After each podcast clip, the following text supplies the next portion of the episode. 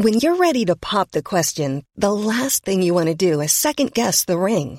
At Bluenile.com, you can design a one-of-a-kind ring with the ease and convenience of shopping online. Choose your diamond and setting. When you find the one, you'll get it delivered right to your door. Go to Bluenile.com and use promo code LISTEN to get $50 off your purchase of $500 or more. That's code LISTEN at Bluenile.com for $50 off your purchase.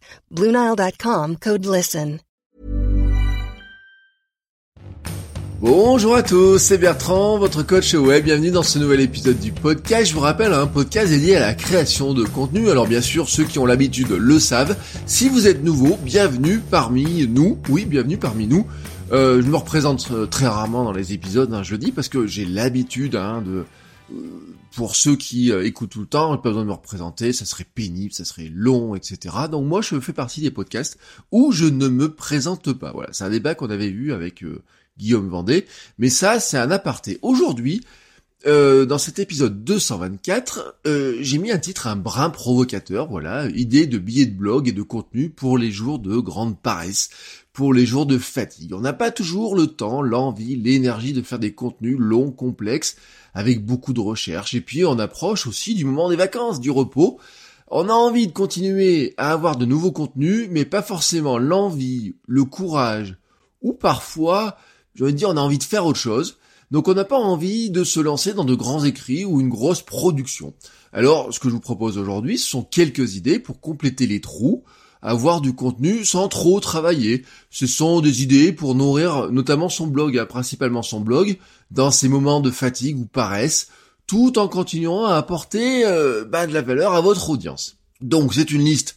Euh, vous allez prendre ce que vous voulez dedans. Hein. Certaines idées sont plus adaptées aux uns et aux autres. À vous de voir ce que vous prenez dedans. Bien sûr, les premiers types de contenus qui sont faciles à, faire, ce sont tous les types de contenus de curation. Alors il y a ce qu'on appelle les link posts, hein, les liens, euh, les articles liens. Vous savez, c'est un article où vous avez juste un lien. Dans certains blogs, c'est même le titre du billet lui-même qui fait le lien vers un contenu extérieur.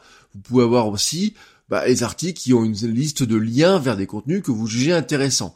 La variante, bien sûr, de la curation, c'est d'intégrer un contenu externe tel que des vidéos que vous avez trouvées sur YouTube, des dessins, des podcasts, bref, tout un tas de contenus externes que vous trouvez dans vos recherches, que vous pouvez intégrer dans votre blog.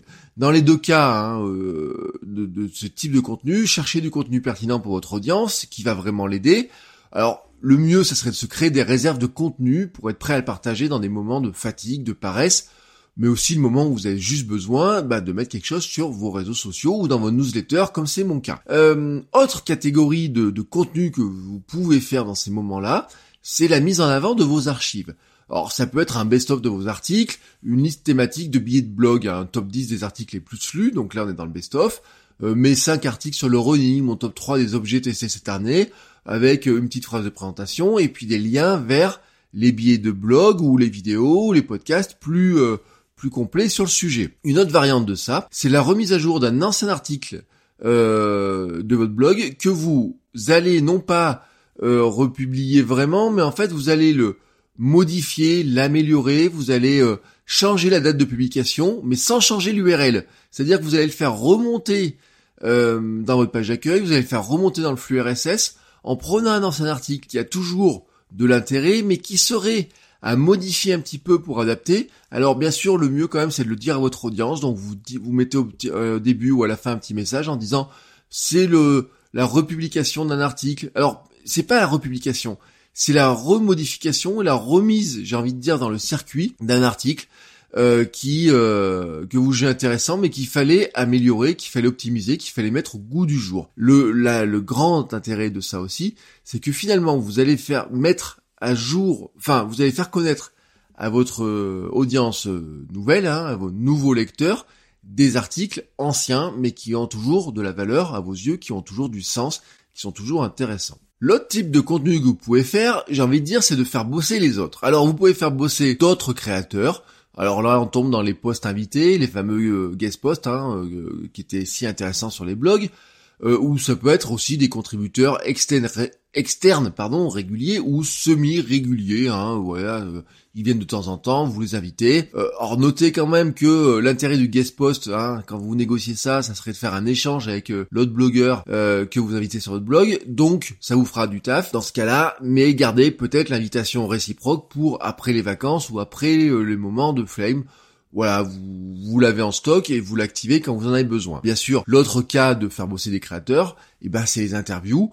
Vous connaissez le principe, vous posez euh, quelques questions à d'autres experts, hein, des questions qui aident votre audience, et puis euh, bah, finalement, qu'est-ce qu'il vous reste à faire? Lui, il bosse en répondant aux questions, et vous, vous avez juste la mise en forme, vous avez euh, le retravail un petit peu de relecture, et puis bien sûr, vous avez la publication et faire connaître ça, mais c'est pas un travail complet de, réécriture, notamment quand c'est sur du blog et vous envoyez des questions par mail, c'est vite fait. Quand on est dans le podcast et qu'on est dans, plutôt dans de l'interview ou la discussion, bon ben bien sûr, c'est moins de boulot, mais c'est quand même du temps qui est pris. L'autre euh, système pour faire bosser eh ben, d'autres personnes, finalement, c'est faire bosser votre audience, tout simplement. Euh, vous pouvez juste lui donner des devoirs, hein, un exercice à faire sur un sujet spécifique, vous introduisez ça rapidement. C'est un peu l'esprit de mon mini défi que je vous donnais les dimanches. Vous voyez, tiens, il faudrait peut-être que je le réactive d'ailleurs, ça serait une bonne idée. Vous pourriez lancer aussi un débat, euh, leur, laisser votre audience discuter entre elles, produire et produire du contenu. Alors c'est ce qu'on fait sur des forums, ce qu'on fait sur les groupes de discussion. Alors bien sûr, pour que ça marche, il faut avoir une audience suffisante. Hein. Si vous avez personne en face, vous n'aurez pas de contenu. Donc il faut avoir une audience suffisante. Mais quand vous avez une audience suffisante, vous pouvez avoir, en lançant comme ça des questions, des débats, et eh ben des, des contenus qui sont super intéressants et qui remontent euh, de manière, bah, pour vous, euh, sans rien faire. La variante, hein, bien sûr, de ça, c'est de faire un sondage, hein, tout, euh, tout bête. Vous mettez juste un sondage, les gens répondent.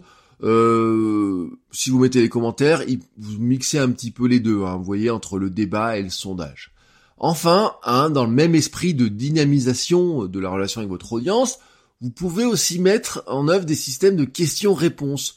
Euh, vous demandez à votre audience de poser des questions, et puis vous répondez. Alors, soit une réponse à la fois dans l'esprit de mon Ask Bertrand, vous répondez de manière courte et sympa sans que cela vous prenne trop de temps, hein, mais euh, sur un sujet qui euh, que vous, avez besoin de préparer un petit peu, mais de manière plus courte. Soit vous répondez à une série de questions. Alors ça se fait beaucoup sur YouTube, ça se fait beaucoup dans les lives, ça se fait aussi maintenant sur IGTV. Euh, dans ce cas, en général, les questions portent plutôt sur des choses personnelles, sur des choses que vous avez faites souvent, euh, ou sur des contenus que vous avez déjà préparés. Donc c'est souvent plutôt de la discussion, des petits trucs sympas. Vous n'avez pas besoin souvent de faire beaucoup de préparation. Là aussi, il faut bien sûr un peu d'audience pour que ça fonctionne, mais c'est un contenu qui se fait relativement facilement. D'ailleurs, c'est pour ça que vous avez beaucoup, beaucoup de, créateurs de contenu qui en abusent, euh, parce que ça se fait à la fois facilement et en même temps ça plaît beaucoup à l'audience. Mais bien sûr, il faut avoir suffisamment de questions qui remontent. Voilà, c'était donc une liste de, contenus potentiels qui sont assez faciles à faire. Bien entendu, vous pouvez aussi utiliser ces idées le reste de l'année et quand vous avez plein de courage pour produire du contenu. Dans ce cas-là, bah, c'est ce qui vous permet aussi de remplir des trous, d'avoir un planning de travail moins chargé tout en ayant un, planning de publication bien rempli. Sur ce, je vous souhaite à tous une très très belle journée et je vous dis à demain pour un nouvel épisode. Ciao ciao les créateurs